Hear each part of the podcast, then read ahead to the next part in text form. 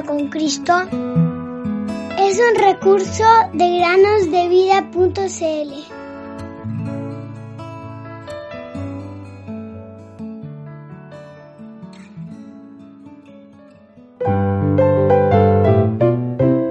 Todo lo hizo hermoso en su tiempo.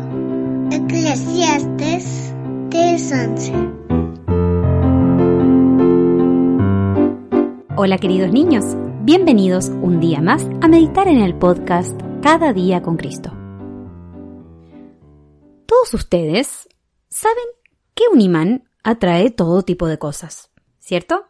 Siempre y cuando contengan componentes de acero y de hierro. Todos los niños han tenido uno de estos imanes. Bueno, se pueden conseguir en cualquier lugar por poco dinero y se sienten muy orgullosos cuando lo tienen y pueden atraer un alfiler, una aguja, unas tijeras. Mamá, mira, ahora están las tijeras enteras colgando de este pequeño imán. Incluso hay imanes gigantes, que suspendidos de una grúa gigante también, transportan todo tipo de carga de hierro. Esto puede facilitar grandemente el trabajo de fábricas de hierro y sus derivados.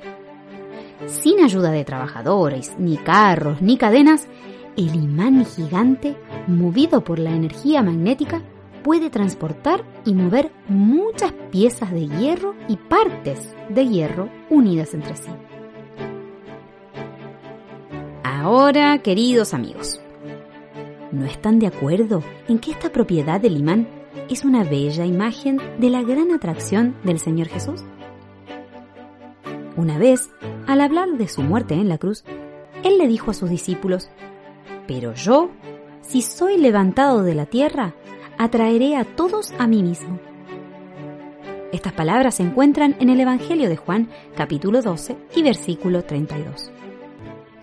Sí, el Señor Jesús, exaltado en la cruz, atrae hacia sí a los pobres pecadores, esparcidos por todo el mundo y aunque estén tan cargados de pecado, Él los atrae hacia sí, los salva del poder del pecado y de Satanás. Y cada día, de nuevo conduce a la luz a muchos que están en tinieblas, y en su gran misericordia, y por su poder, les da la vida eterna. ¿No es cierto entonces cuando decimos que el Señor Jesús es el mejor y más fuerte imán? Ha sido ya atraído por su amor? ¿Sí?